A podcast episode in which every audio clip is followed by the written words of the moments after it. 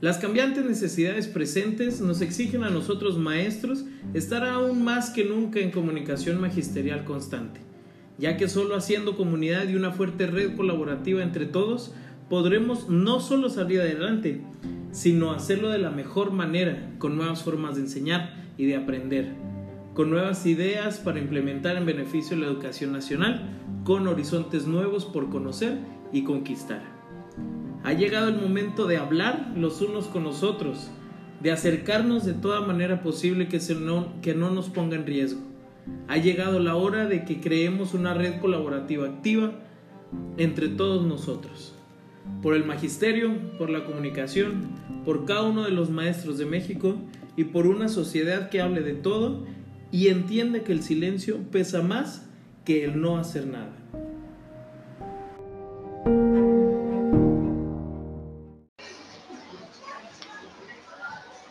Buenas tardes tengan todos ustedes que están escuchando este nuevo episodio de, podcast de Coma Comunicación Magisterial. Ahorita estamos de, receso escolar, de receso escolar de, de todo, de todo lo que se nos juntó ya al último. Y también estamos ya terminando una etapa más de, la pandemia, pero eso no nos detiene y estamos aquí con una invitada de lujo. Eh, ahorita les, les sigo comentando cómo, cómo, cómo es esta invitada. Primero, que se presente. ¿Cómo está? Hola, ¿cómo estás? todo bien, todo bien. Qué gusto que esté, estar por aquí, que me hayas invitado. No, no, bienvenida, bienvenida. Aquí estamos en, en esto que, que surge de, de, la pandemia. Ahorita lo, lo estábamos comentando. Que surge la pandemia es una necesidad de compartir y también, pues, de nuestra parte es una necesidad de aprender y de estar en constante comunicación, aprender de todos, aprender de todas las situaciones y todo, todo, todo lo que podamos sacar en beneficio para la educación. ¿Qué tema nos trae? ¿De qué quiere platicar? Aunque me digas que por qué de eso, pero quiero platicar de la educación inclusiva. ¿Mm? Aunque me digas que por qué de eso. Pero Pepe es fundamental y más ahora en el tema de la pandemia, hablar de la educación inclusiva y hablar de la diversificación de la enseñanza. Hoy más que nunca tenemos que hacerlo y si regresamos va a ser todavía más necesario aprender a diversificar la atención, porque todos nuestros niños van a regresar en condiciones muy diferentes. Completamente. ¿Dónde, así, así de, de lleno, luego, luego, en dónde nos encontramos de, en educación inclusiva? Se ha hablado mucho, ya tiene rato hablándose, pero ¿dónde nos encontramos realmente? Históricamente tiene muchísimo hablarnos, porque finalmente eh, hablar de la atención para todos, la educación para todos, no es un tema de novedad ni de moda, como se dice. Tenemos toda una historia de fundamentos eh, legales internacionales que nos permiten dar justamente la atención desde esta diversidad. Sin embargo, creo que la respuesta ha tenido que ser o ha sido más necesaria darla ahora de un tiempo para acá, tal vez hablaremos de unos cuatro años para acá,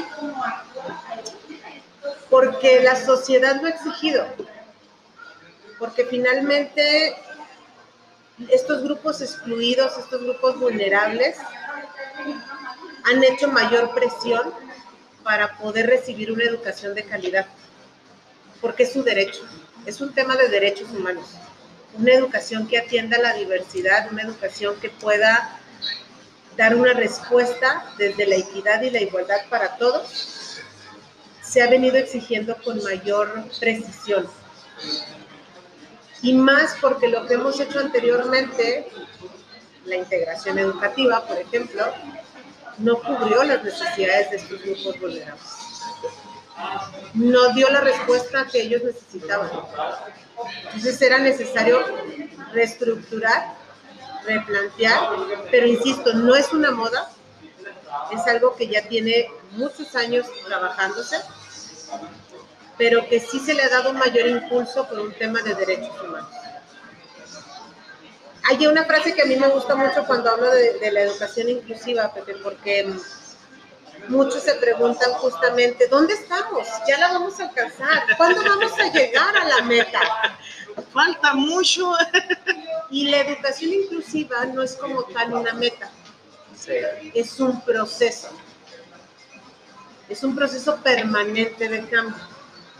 Es un proceso permanente de hacer estos movimientos que permita eliminar todas las barreras que están presentes en los contextos que no permite que el estudiante acceda, permanezca, participe y egrese del sistema educativo. Y eso no es una meta, eso es algo constante. Es el proceso. Es un proceso. La educación inclusiva es ese proceso de cambio. Y yo se los planteo cuando me toca trabajar de este tema, se los planteo como esta, sí, una utopía, ¿no? Pero una utopía que es como el horizonte. Si tú quieres alcanzar el horizonte, das cuatro pasos y el horizonte ya se recorrió cuatro pasos. Entonces siempre dicen, es que es una utopía, nunca vamos a alcanzarlo. Sí, pero si no avanzaras esos cuatro pasos, nunca cambiarías ni nunca avanzarías.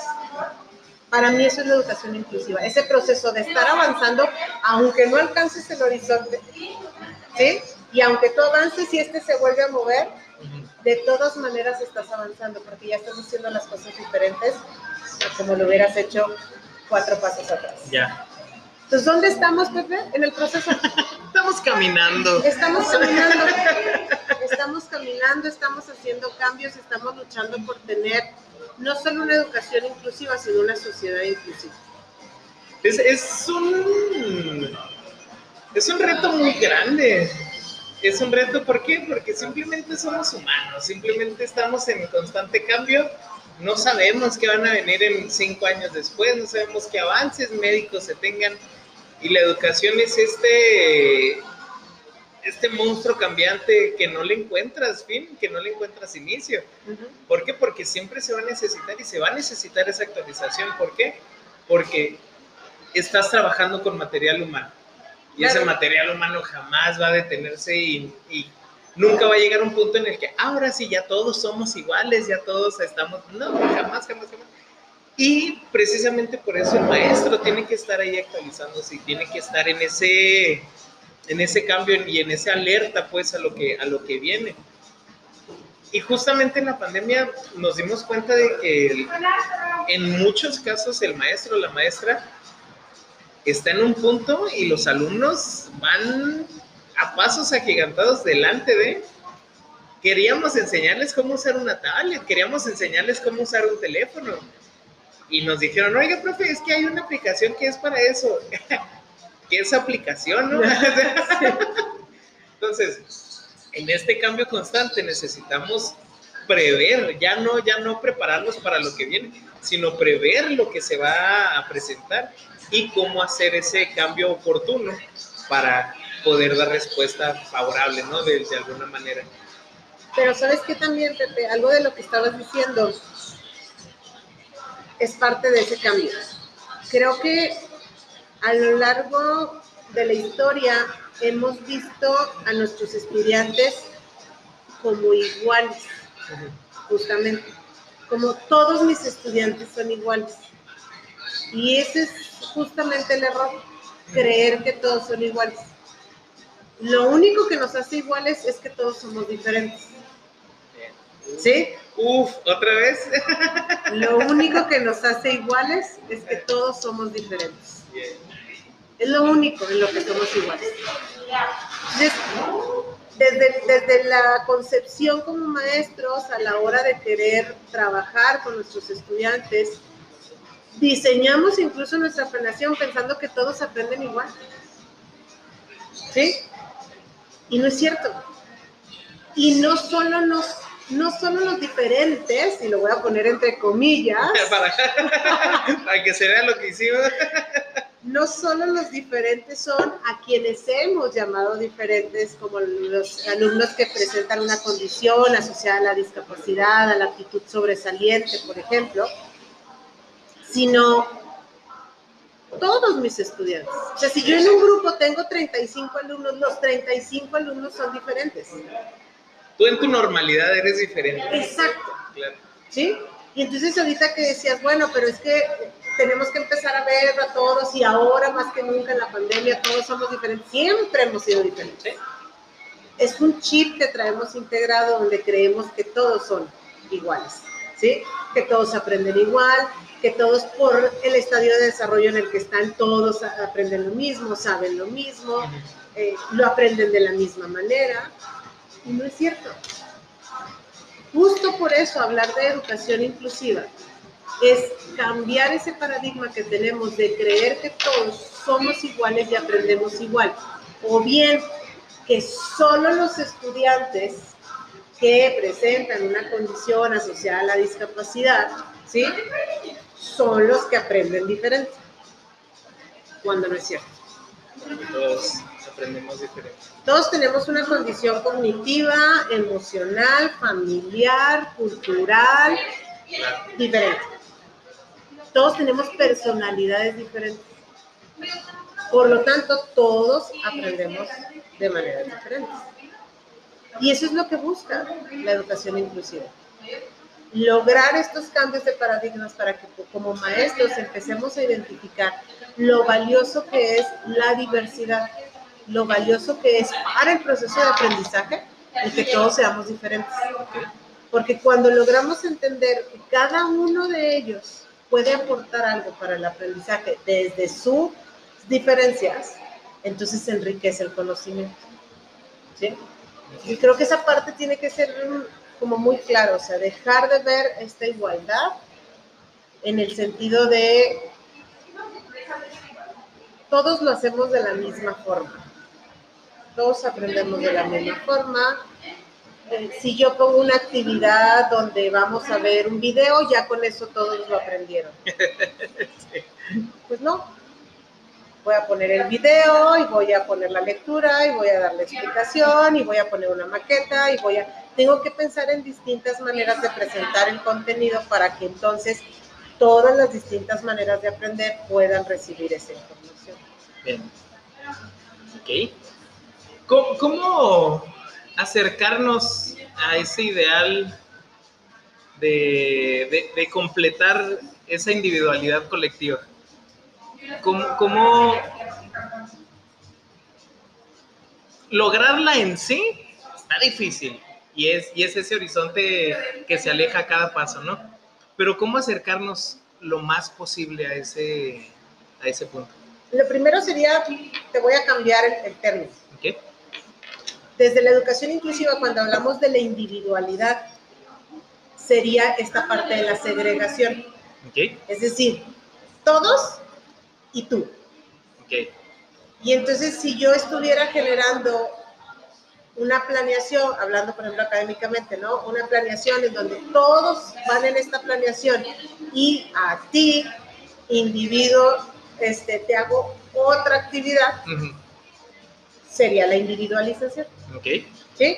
Tú trabajas esta actividad mientras el resto del grupo trabaja esta otra actividad.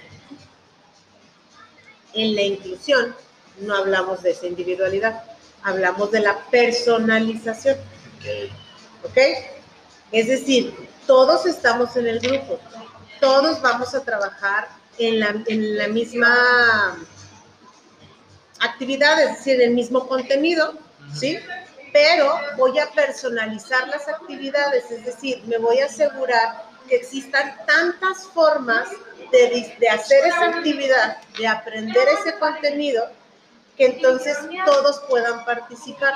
Por eso se habla de la personalización de la enseñanza.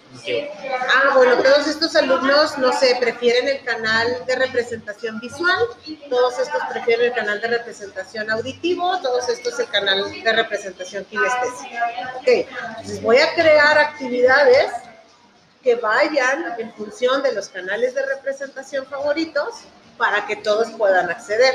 ¿Sí? Ah, este prefiere este tipo de material, con este material concreto le es más fácil. No, estos ya no necesitan el material concreto, ya lo hacen de manera abstracta. Ok, entonces voy a proporcionar ambos materiales, ambas maneras de realizar la actividad para que todos participen. Okay. Cuando hablamos de esa personalización es pensar que todos mis estudiantes puedan participar en la misma planeación sin hacer una planeación paralela. Pero cuando estoy haciendo mi planeación, tengo que pensar en todos mis estudiantes. tengo que estar en todas las líneas de tiempo para que... sí, tengo que pensar en todos mis estudiantes. Si yo nada más pienso en la actividad de una forma y digo, híjole, pero es que Juan no la va a poder hacer así como la planeé, entonces no estoy hablando de inclusión. Para hablar de inclusión nos basamos en lo que es una planeación diversificada a través del diseño universal de aprendizaje, ¿sí? Que es justamente proporcionar múltiples formas para la comprensión de la información, para la expresión de la información y para la motivación, que son las tres redes neurales que tenemos que activar. Cuando uno es capaz de brindar distintos medios para que el estudiante capte la información, distintos medios para que la procese y la dé a conocer, y distintos medios para que esté permanentemente motivado, entonces podemos hablar de esa diversificación y hablar de personalización. Juan la puede, puede participar así como la diseñé. Si tu respuesta es no, Juan no va a poder participar así como la diseñé. No va por ahí. No va por ahí. ¿Sí? Sí. Y algo que nos ayuda mucho justo para esto que tú me preguntabas, cambiando de individualización a personalización, es trabajar con los enfoques de aprendizaje cooperativo, de trabajo colaborativo, de aprendizaje entre pares, porque son estos espacios en donde entre iguales pueden estar trabajando. Y que esos grupos de iguales, cuando hablo de iguales hablo porque somos pares, ¿sí? somos pares, no tienen que ser homogéneos, pueden ser también heterogéneos, porque esa riqueza de la heterogeneidad es lo que te permite el aprendizaje. Okay. Voy a trabajar pienso a lo mejor sumas y restas, ¿no? Sí. Entonces, un equipo va a trabajar con las regletas. Otro equipo va a trabajar con fichas. Otro equipo va a trabajar ya en una hoja de trabajo. Otro equipo va a trabajar con las tabletas, ¿no? En una app, hablando de la tecnología. ¿Sí? ¿Sí? cada equipo estoy trabajando lo mismo, sumas y restas. Pero cada equipo lo está trabajando de manera distinta en el sentido del material, en el sentido a lo mejor de la complejidad del contenido. Porque puedo decir, ah, este equipo, que es el que va a trabajar con regletas, a lo mejor ya puede hacerlo con este, cantidades de hasta tres hilos. Sí, sí. Pero este otro equipo también va a necesitar regletas, por material es el mismo, pero solo va a trabajar con este, numerales de un dígito. ¿Sí? ¿Por qué? Porque la condición en cuanto al nivel de aprendizaje o el, nivel curricular es diferente en cada equipo. Pero todos estamos trabajando con el mismo aprendizaje en cuanto a sumas y restas. Atendiendo a la necesidad de cada uno. Atendiendo. Esa es la personalización. Más que individualizar, que sería excluir, que sería retirar, que sería hacer algo paralelo, es todos dentro, pero diversifico materiales, diversifico la forma en que presento la información, diversifico las instrucciones a la mejor, diversifico incluso el nivel de alcance que cada equipo va a tener o que cada estudiante va a tener, ¿sí? Diversifico lo que le voy a evaluar a cada estudiante, porque si estoy enseñando diferente, no puedo evaluar igual. Exacto.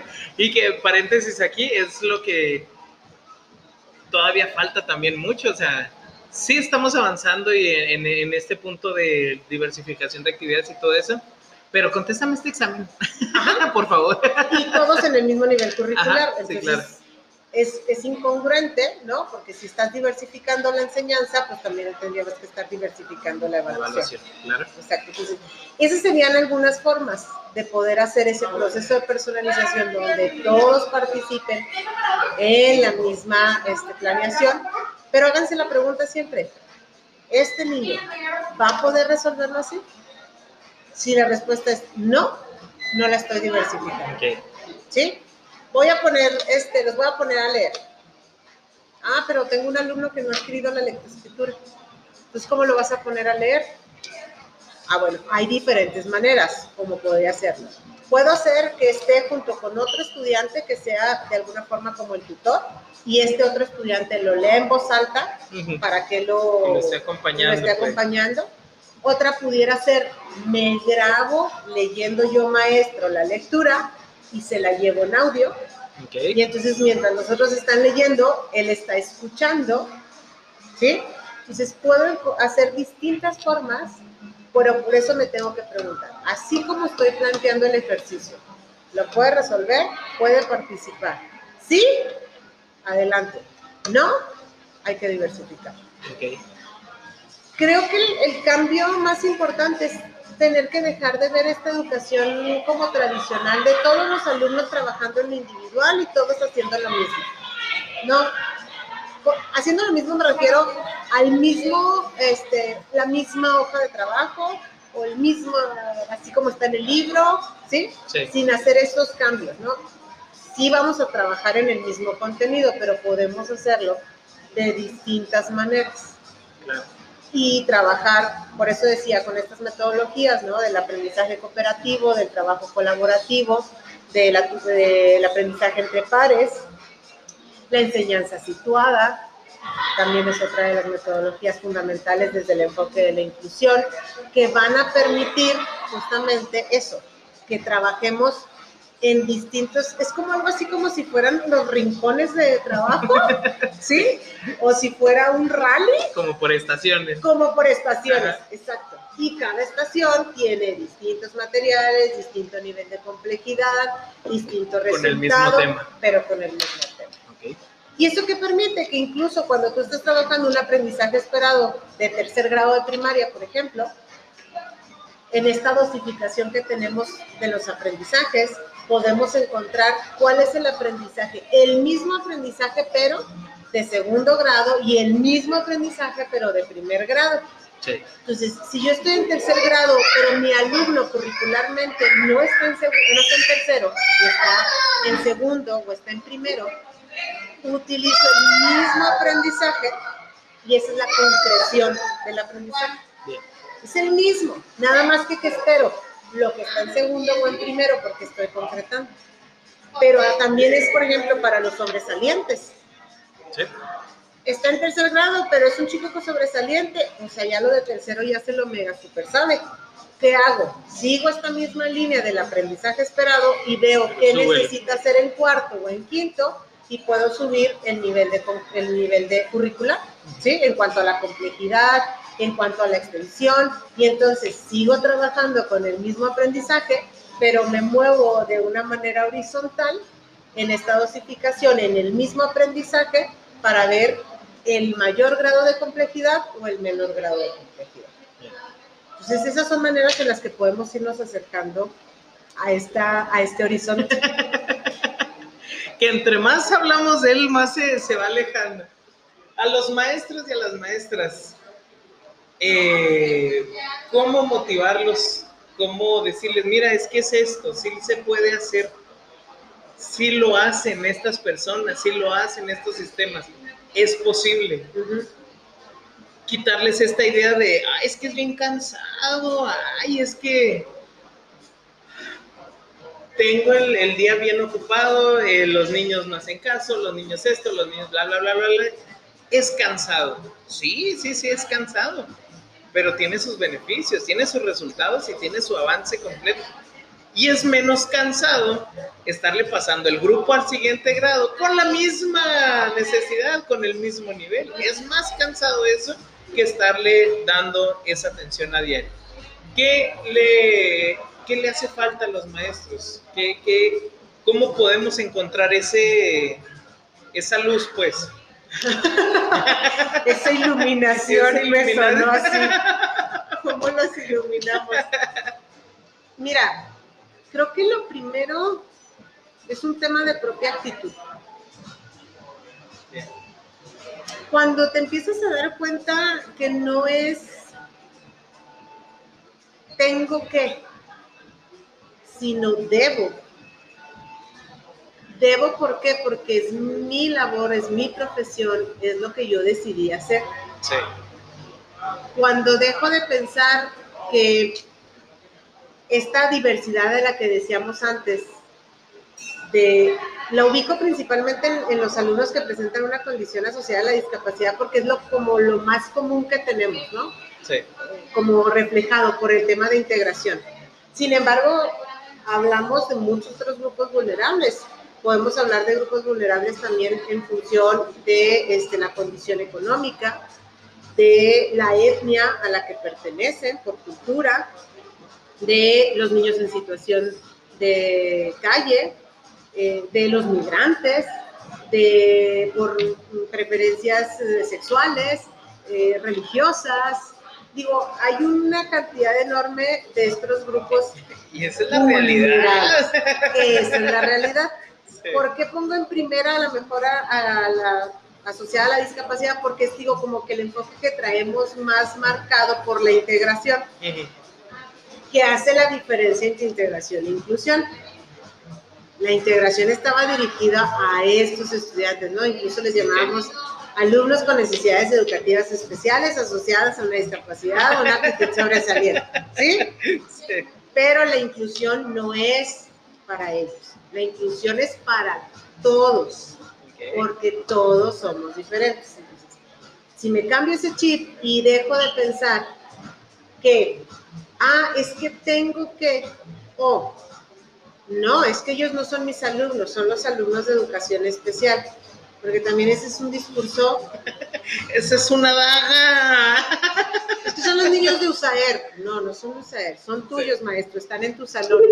Sí, o sea, de hecho están en tu lista de asistencia. Claro. Son tuyos. Cambiar esos, esos temas, o sea, esas, esas creencias, esos paradigmas, creo que es lo primero que tenemos que hacer. Y para eso hay que reconocer que es un tema de derechos humanos. ¿Sí? Va más profundo que la educación. Es un tema de derechos humanos. O sea, todos los niños tienen derecho a la educación. Todos. Ahí no dice a ciertos niños tienen derecho a una educación en una escuela este, ordinaria y otros niños tienen derecho a una educación en una escuela especial. Dice que todos los niños tienen derecho a recibir una educación de calidad. ¿Qué implica todos los niños? Pues todos. Y si tú no lo haces como maestro, tú eres el primero que está vulnerando, vulnerando los derechos humanos. Claro. ¿Sí? Entonces, tienes que empezar por un tema de cambiar este paradigma y verlo no como otra responsabilidad o otro discurso. Ay, ahora quieren que también lo haga yo.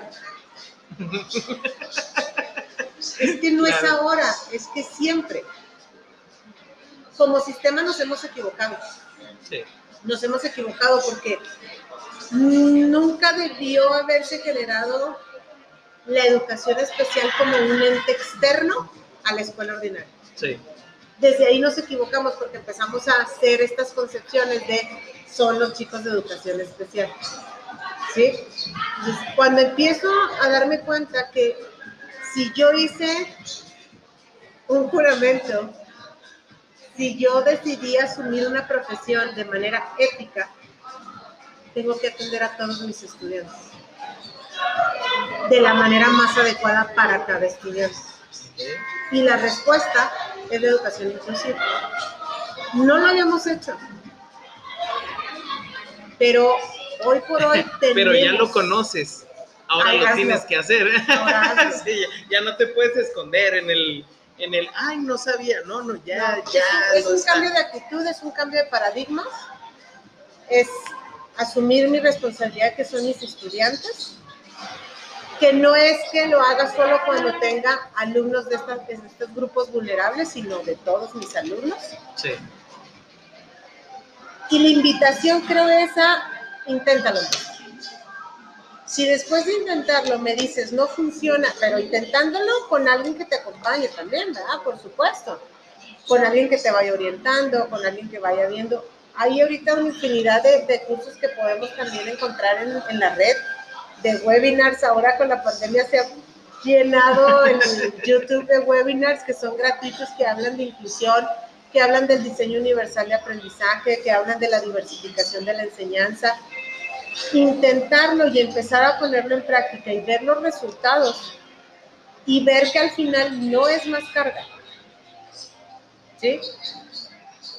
A lo mejor al principio lo puede ser porque estás aprendiendo, pero todo lo nuevo nos conlleva. Eventualmente la curva de aprendizaje te lo lleva a manejar. Eso es por ende, ¿no? En automático. Sí.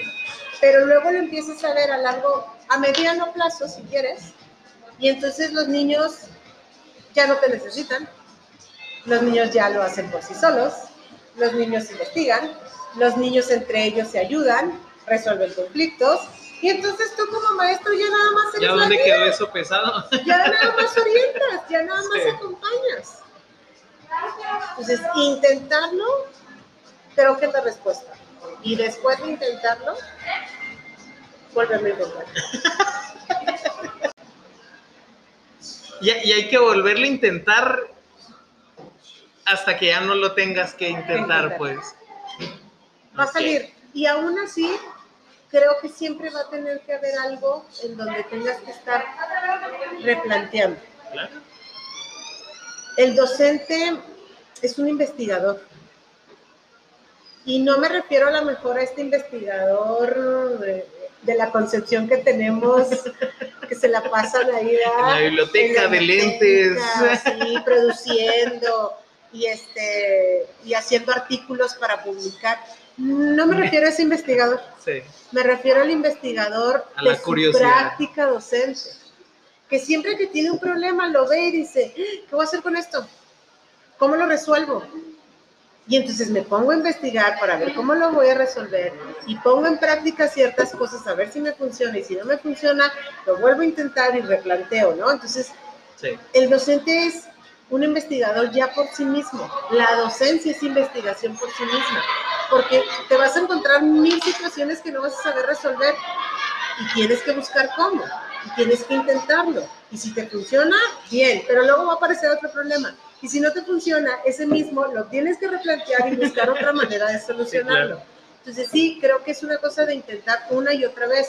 Y van a llegar este, alumnos y vas a decir, ah, no, ya, ya sé qué hacer con él. El año pasado tuve un alumno, este, no sé, que eh, perteneciente a la etnia Raramuri, entonces ya, ya sé qué voy a hacer para diversificarlo, ¿no? Y este es nuevo y es diferente. Y viene de Chiapas. no es Raramuri. Sí, entonces tampoco aunque ya hayas trabajado alguna condición, te quiere decir que te va a funcionar lo que sí, hiciste. Claro. Entonces siempre vas a tener que estar intentando una y otra y otra vez. Sí. Sí. Pero la educación inclusiva es eso, es mi labor docente, porque es un tema de derechos ¿Qué? Sobre todo para responder a aquellos grupos que han sido excluidos, que han sido vulnerables, vulnerados, ¿no? Entonces, es el compromiso como docente para poder hacerlo. Qué bonito, ¿verdad? Siempre, siempre que, hablamos de, todas estas necesidades y siempre que, tocamos este tema de, la vocación, eh, se pinta muy bonito y es, muy bonito. ¿Por qué? Porque ah, creo yo, y lo hemos manejando en, otros, episodios, creo yo que todas las profesiones pueden llegar a envidiar el trabajo y la calidad de trabajo que se hace dentro de la docencia. ¿Por qué? porque estás trabajando con personas, estás, es, no tienes una máquina que al día siguiente va a ser la misma, o sea, no, eh, y nos ha pasado y el que diga que no es, una mentira. Basta un día para que el alumno le cambie la vida y que al día siguiente ya no quiera reír, ya no quiera jugar, ya no quiera pintar, ya no quiera hacer esto y quiera hacer otras cosas. Y ahí está esa, esa actualización docente en el que ah, caray, ¿qué hago? Ese problema que le estamos dando vueltas es un cubo Rubik que mueves un lado y se te desarman los otros tres. Entonces, es estar atentos a eso y es lo que nos exige a nosotros estar en ese, en esa constante investigación de nuestra profesión. Muy bien, muy bien. A los, a los maestros y a las maestras eh, de todas las, las generaciones que están ahorita activos, ¿qué les puedes decir? aparte de invitarlos a atreverse, aparte de invitarlos a, investigar, aparte de invitarlos a, a que dejemos de lado ese, ese tedioso acontecer? Mira, todos tenemos un hijo, un sobrino, Oye, un niño al que amamos. sí. Todos. Y yo te aseguro que si ese hijo, sobrino o primo, niño adoptado en nuestro corazón, estuviera en un salón de clases en donde el maestro no hiciera lo necesario por atenderlo y que aprendiera, nos enojaríamos bastante. Iríamos, reclamaríamos y le diríamos al maestro, no está aprendiendo, oye, no te estás preocupando por esto, oye, no le estás dando la educación y la atención que necesita, oye, ¿qué te pasa? Si nos tocan lo nuestro. Sacamos las uñas, sacamos las garras. Piensa que cada uno de los 35, 40 niños que tienes en el aula son hijos, sobrinos, primos o niños amados por alguien y va a sacar las garras. Entonces, si no quieres que eso le pase a, a los tuyos, ¿por qué hacerlo con lo de otros? Creo que eso sería como el, hay una pedrada, ¿no? Sí. este un golpe bajo a lo mejor. Pero yo es así como lo veo. O sea si yo quiero que a los míos estén en, en una escuela que los atienda, que los cuide, que los tome en cuenta, que les dé respuesta a sus necesidades, a sus características, y yo soy docente, entonces también yo lo tengo que hacer porque aunque ellos son mis alumnos, nada más, si quieres ponerlo así, siguen siendo hijos, primos, sobrinos o niños amados de alguien más. Sí. Entonces hazlo. Y lejos de eso, siguen siendo niños, siguen siendo personas. Son seres humanos. Exactamente. ¿Cómo queremos transformar una educación, una sociedad? O sea, como adultos nos quejamos de nuestra sociedad, pero ¿cómo queremos cambiar la sociedad si no cambiamos lo que podemos hacer, que es a estas generaciones de niños que pueden cambiar la sociedad? Ok. En un curso que daba acerca de educación inclusiva, tocábamos el tema de derechos humanos, de por qué la educación inclusiva es un tema de derechos.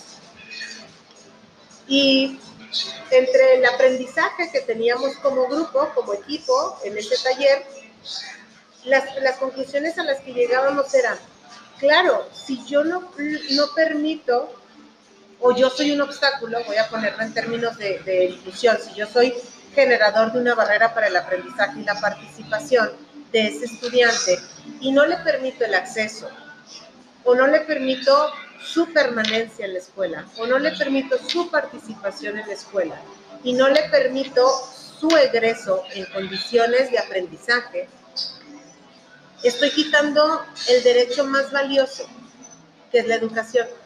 Porque al momento de quitar el derecho a la educación, quito el resto de los derechos humanos.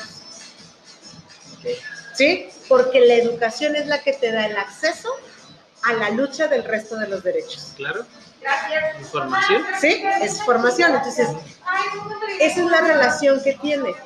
Si yo no logro poner en ese lugar a la educación y a mi labor docente, ¿dónde van a terminar estos niños? Sin ejercer el derecho a la educación, sin ejercer el derecho a todo lo demás. Es la clave, es la llave para que ellos logren ejercer sus derechos y por lo tanto reconstruir una sociedad que sea una sociedad que respete a la diversidad. Por eso la educación inclusiva es solo un puntito del tema de inclusión, porque la inclusión es mucho más allá que solo la educación. ¿Sí? Entonces creo que por ahí sería el asunto. Mi llamado. Definitivo. Perfecto, muy bien, muy bien. Ay, híjole.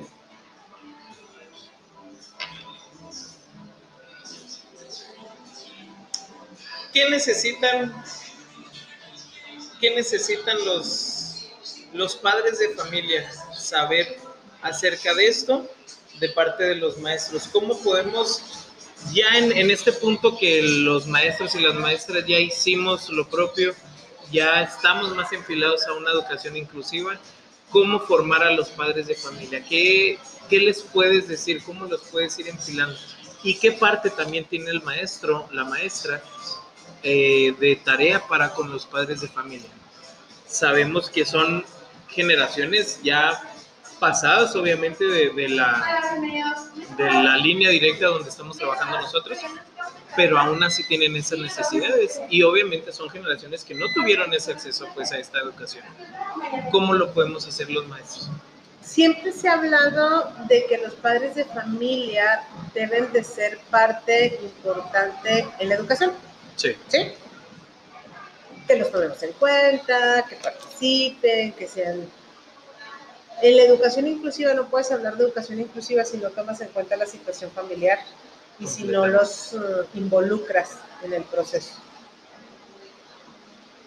Los padres de familia tienen que ser parte de la escuela. Hoy más que nunca el tema pandemia nos demostró. Fueron parte, ahora sí. Nos demostró la importancia del padre de familia. Entonces, eso lo tenemos que hacer ahora y llevarlo hacia la escuela. Ahora tenemos que involucrarlos, que sean parte de, que, ellos ellos también tienen derecho a tomar decisiones en la educación de sus hijos. Y muchas veces no los tomamos en cuenta ni vemos sus necesidades ni diversificamos en función de cada familia. Cada familia tiene condiciones muy diferentes, emocionales, económicas, familiares. O sea, cada familia es un mundo. Y tampoco hacemos nada por eh, ver qué pasa con ellos y atender y trabajar de la manera trabajar en conjunto. Cuando los tomamos en cuenta, cuando los hacemos partícipes, cuando les brindamos a ellos mismos estos espacios de confianza y de seguridad dentro de la escuela, ellos van a ir incorporándose, ellos van a sentirse parte de y van a sentir esa responsabilidad. Es también nuestra función como maestros, integrarlos, hacerlos partícipes. Y más porque eh, la propia familia puede ser, así como lo somos los maestros o la escuela, donde está el niño, también la familia puede ser generadora de, las, de estas barreras para el aprendizaje y la participación que impiden que el estudiante pueda aprender y participar plenamente. Si dejamos otra vez a los padres fuera del proceso, sin tomarlos en cuenta, sin ver sus necesidades, entonces el estudiante no va a terminar de avanzar porque la propia familia va a estar generando estas barreras que no le van a permitir avanzar. ¿sí? Por eso tengo que involucrarlos, por eso tiene que ser parte. Entonces, los padres, así como hay un nivel de exigencia hacia el maestro, creo que hoy por hoy, el que ellos hayan descubierto la labor tan extraordinaria que desarrollamos. Y fue una pasadita nada más. Nomás tenían uno en el, salón. Bueno, las mamás que tenían, tienen tres hijos, tenían uno de cada grado y era multigrado. La, la casa se convirtió en, en escuela multigrado. Se dieron cuenta de eso, se dieron cuenta de la labor, se dieron cuenta de cómo es importante, de cómo es necesario y por tanto creo que van a tener mucha mayor disposición a involucrarse, a ser partícipes, porque van a ver la labor del docente desde otro lugar. Necesitamos aprovechar eso. Totalmente. No podemos dejarlo pasar. Es por muchos años fue es que los papás no se integran, es que los papás están fuera, es que los papás no se interesan. Ya se interesaron, ya vieron. Ahora sí, ¿qué vas a hacer con eso? Aquí ya te lo regalé, ahí está, ¿qué vas a hacer? ¿Cómo lo vas a aprovechar? Sí. sí, y ahí tendremos que estar muy listos nosotros los maestros, ¿verdad? Para poderlo aprovechar. Y algo, y te lo digo desde mi experiencia docente, en una ocasión me tocó trabajar con un grupo, eh, un grupo de estudiantes con síndrome de Down que recuerdo que cuando llegué y me dijeron, aquí está el grupo. Y dije, ¿por qué ese? Porque nadie quería ese grupo. Se me hace curioso. Ni pasa, ¿verdad? Y yo, ¿qué pasa con este grupo, verdad? Era un grupo donde los padres de familia no participaban, donde los padres de familia siempre estaban como este, quejándose, no asistían, no, no, colaboraban contigo como maestro. Y aparte los estudiantes en plena adolescencia, estaban entre los 12 y los 15 años, y luego con síndrome de Down, o sea, era así. Un cóctel muy sabroso. Sí, pues. Y a la vuelta de un ciclo escolar, los papás que más participaban, que estaban en todas las juntas, en todos los eventos, que iban a clases, o sea, con, que asistían a las clases para trabajar con sus hijos, era mi grupo. Y eso se logró gracias a que ellos vieron que yo me interesaba por el grupo, que yo trabajaba, que yo buscaba, que yo insistía, que yo daba, que yo pedía, que sí, o sea, era como, ok, ¿me das? Te doy. Simón. ¿Sí? Te exijo, te doy. Ahí está. Entonces, esa parte de tu trabajo, cómo habla tu trabajo y el efecto que puede tener en los padres de familia para que entonces ellos se incorporen a tu trabajo, pues depende también de qué haces. Si tú dices, ah, ellos no hacen, yo tampoco voy a hacer, menos van a hacer. Pero si tú dices, yo hago aunque ellos no hagan, va a llegar un momento en el que ellos van a empezar a hacer. Claro, claro, es, es enseñar con el ejemplo, ¿no? Enseñar con, ¿sabes qué? Aquí jalamos. ¿eh? ¿Quieres jalar? Eh, bienvenido. Y sobre todo porque empiezan a ver a sus hijos la diferencia. ¿Sí? ¿Eh? ¿Qué es lo que les interesa? Ya viene con ganas a la escuela, está aprendiendo, hoy está más relajado. Entonces empiezas, empiezan a ver estos efectos que tiene y dicen, pues algo está haciendo la maestra, ¿no? Entonces, pues vamos a trabajar y ya guardan las uñas. Y ya guardan las uñas. sí, claro. Así es. ¿Sí? Entonces, creo que también por ahí pudiera ser una forma de, de, involucrarlos. Ahora más que nunca, como dices tú, ya están ahí, ya los tenemos, que aprovecharlos. Totalmente. Excelente, excelente.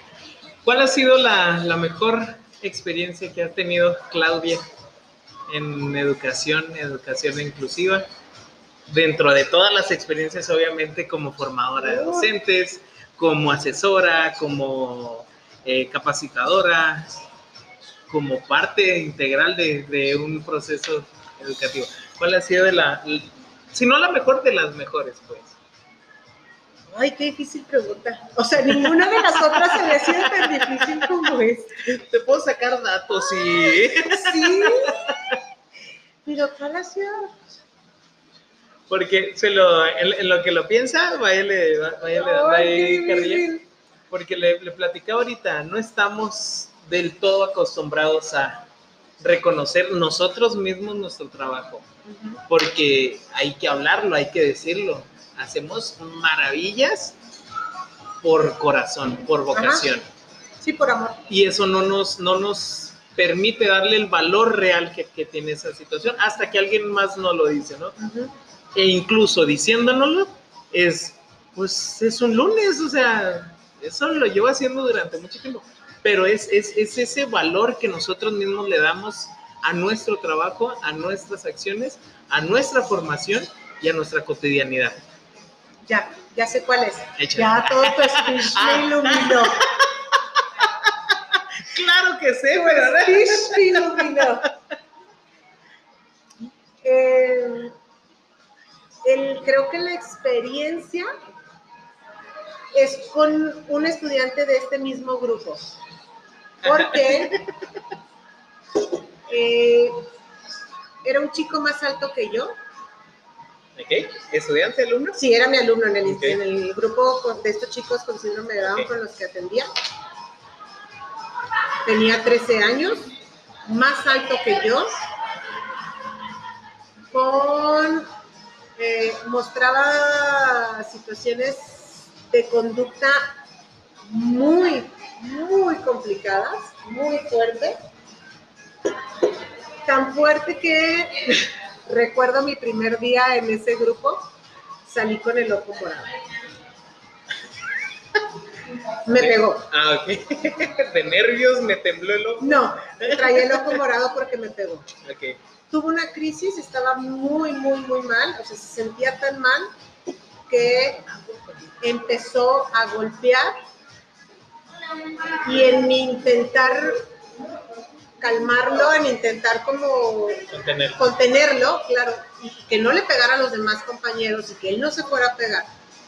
Me siento con él en el piso y lo, me siento con él en el piso, lo tomo yo estando en la espalda, lo abrazo para que dejara de golpear, de tirar cosas y con su cabeza me, o sea, hace su cabeza hacia atrás, me da un, un cabezazo y me deja el ojo morado.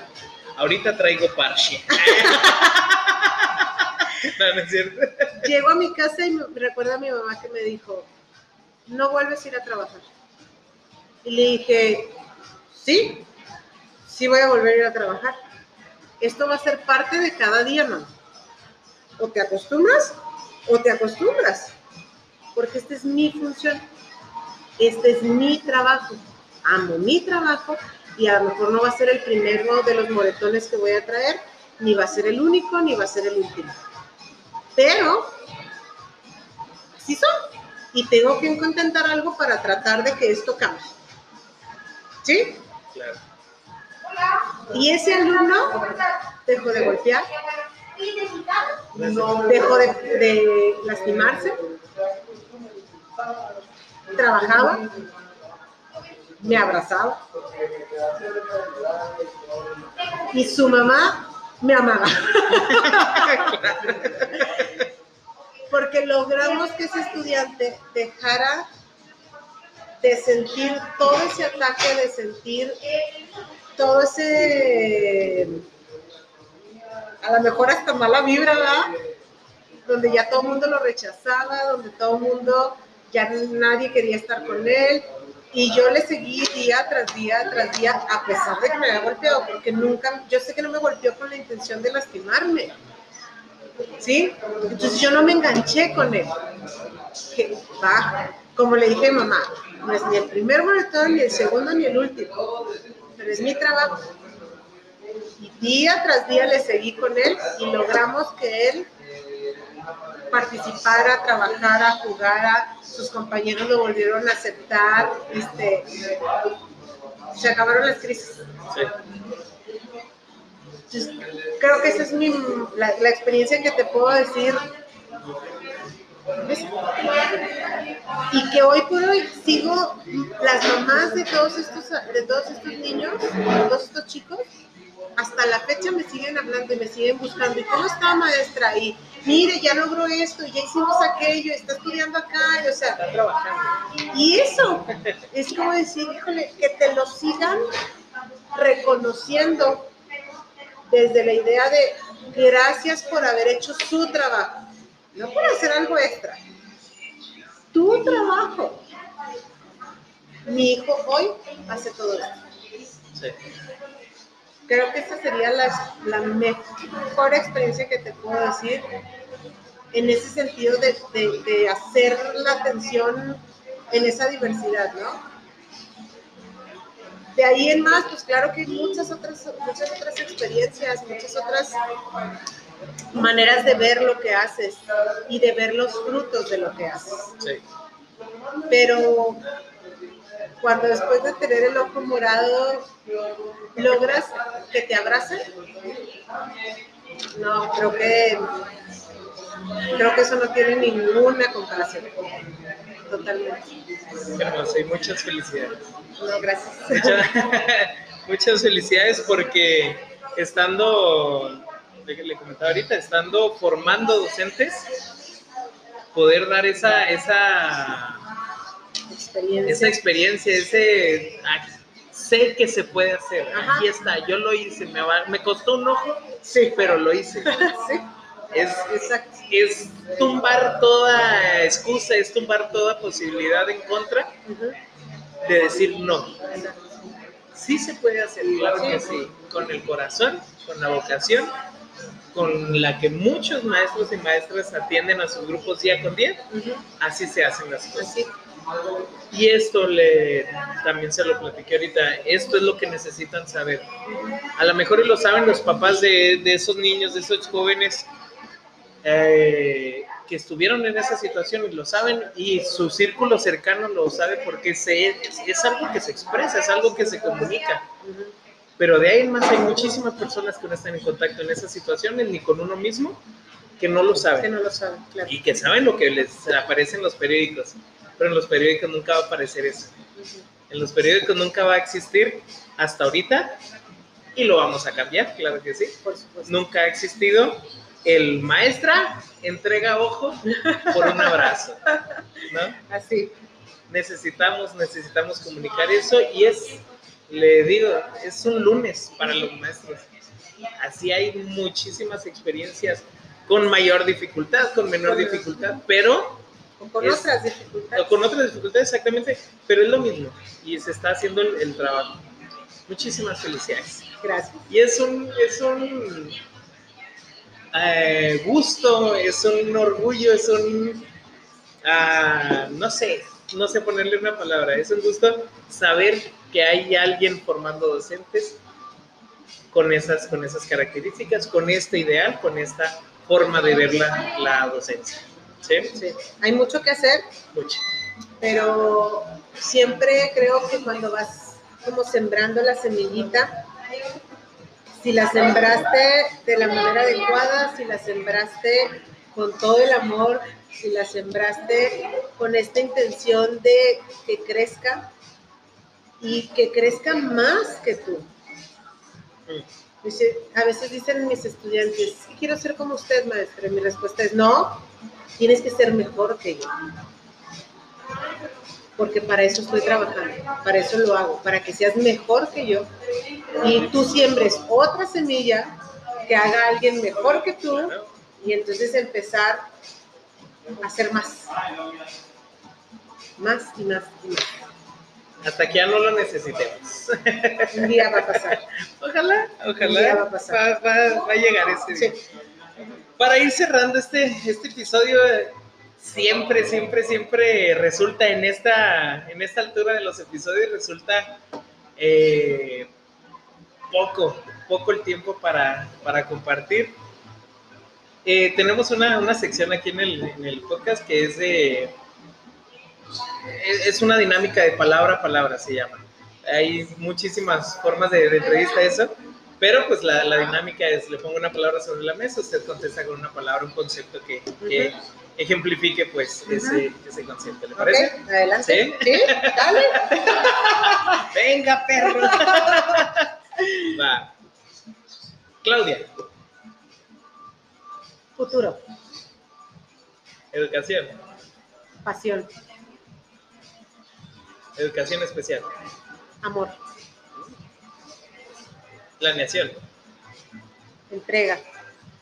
diversificación, Esfuerzo. normal del Estado, Mi alma mater. José David, Atención. formación, Ah, mira, ya volviste al punto. Formación. Entrega.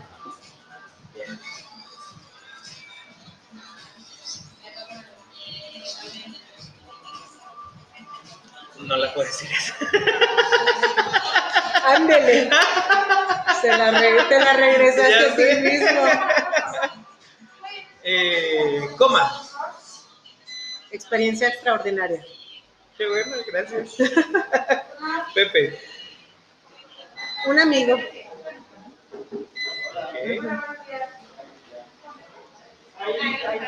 Necesidades especiales. No existe. Con eso cerramos. Muchísimas gracias. Gracias qué, a ti, Pepe. qué gusto, qué regocijo, qué, qué alegría incluso, incluso es tenerla, tenerla aquí, tenerla compartiendo. Eh, qué gusto también poderle presentar este, este proyecto. Créamelo, es una de las personas, es una de las maestras que desde que inició sabía y tenía el interés. Tengo de- que. tenía el interés Tengo de que estuviera aquí con nosotros. Y la puerta, Gracias, la puerta siempre va a estar abierta, es un espacio de maestros para maestros. Yo encantada de la vida. eh, cuando compartes tu experiencia, pues, logras tener más impacto. Así es que yo encantada de la vida compartir contigo este extraordinario proyecto. Gracias. Excelente. Pues es así que, que nos despedimos de un episodio más de comunicación magisterial. Tienen todas nuestras redes, búsquenos en Spotify, en Apple Podcast y nos vemos a la próxima. Muchísimas gracias. Nos vemos. Nos vemos. Bye. Listo.